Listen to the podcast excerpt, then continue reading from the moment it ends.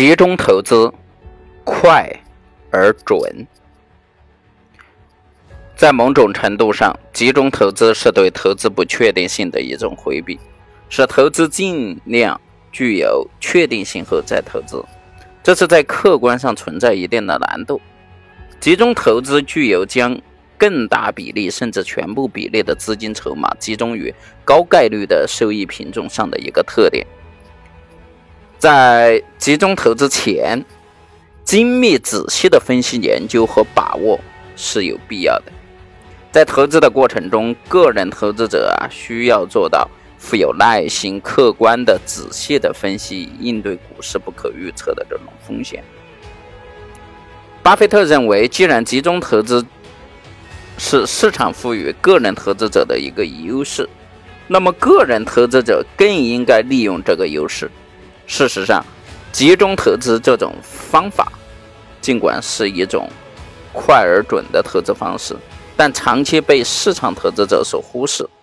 我们身边的不少投资者啊，十万元佣金，呃，十万元的这个资金，拥有了五只以上股票的人不在少数，而这些人绝大部分是赔钱的。其实，在现在的这个市场规模和流动性中啊。就算是一千万的资金，拥有一只股票也未尝不可。作为个人投资者，需要重视的是投资背后的这个功夫。美国投资大师林奇在《战胜华尔街》中就表达过类似的这种观点：在众多的股票中找到几个十年不遇的大赢家，才是你真正需要做的。如果你有十只股票，其中三只是大赢家。一两只赔钱，余下六到七只表现一般，也就能赚大钱。如果你能找到几个翻三倍的赢家，你就不会缺钱花。不管你同时选择了多少赔钱的股票，如果你懂得如何了解公司的发展状况，你就会把更多的钱投入到成功的公司当中去。你也不需要经常把钱翻三倍，只需要一生中抓住几次翻倍、三次的。这种机会就会建立相当可观的这种财富。假如你开始投资使用一万美元，然后有五次机会翻三倍，你就可以得到二百四十万美元。如果有十次翻三倍的机会呢，你的钱就是五点九亿美元。巴菲特说：“不要把鸡蛋放在一个篮子里，这种做法其实是错误的。”投资应该像马克吐温那样，把所有的鸡蛋放在同一个篮子里，然后小心的去看好这个篮子。我们的投资集中在少数几家杰出的公司上面，我们就是集中投资者。选股不在多，而在于精。我们经常说精选精选，就是意味着少选，精在于少而不在于多。巴菲特告诉我们，选择越少，反而越好。巴菲特认为，我们在选股时态度需要非常的谨慎，标准要非常的严格，把选择的数量限制在少数股票上面，这样反而更容易做出正确的投资决策，更容易取得较好的投资业绩。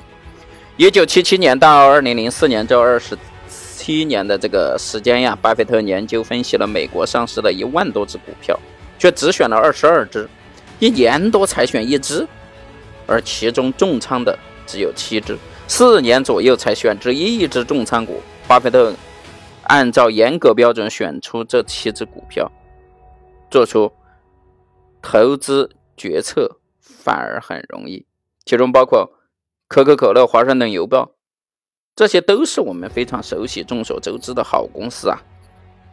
在巴菲特的股票投资中，他选的七只超级明星股，只投资了四十多亿美元，就赚了二百八十多亿美元，占了他股票投资总营额的九成左右。可见，一只优胜股、优优质股啊，胜过一百只甚至一千只垃圾股。巴菲特说：“对于每一笔投资，你都应该有勇气和信心，将你净资产的百分之十。”以上投入此股，可见巴菲特认为，同时持有十只股票就已经足够的多了。巴菲特的投资业绩远远超过市场的平均水平，也正得益于此。事实上，很多年份，巴菲特重仓持有的股票根本就不到十只，他集中投资的票数平均只有八点四只，而这几只股票的市值占据了整个投资复合比重的百分之九十一点五四。所以，对于中小股民来说啊，集中投资是一种快而准的投资方式。因为个人投资相对于机构投资者在集中投资上更有优势。机构投资者即便在集中，政策确定、风险回避和其他基金的竞争不可能使其资金过分的集中在几只股票上面。个人特征也取决于集中投资的快、准、狠的这种策略。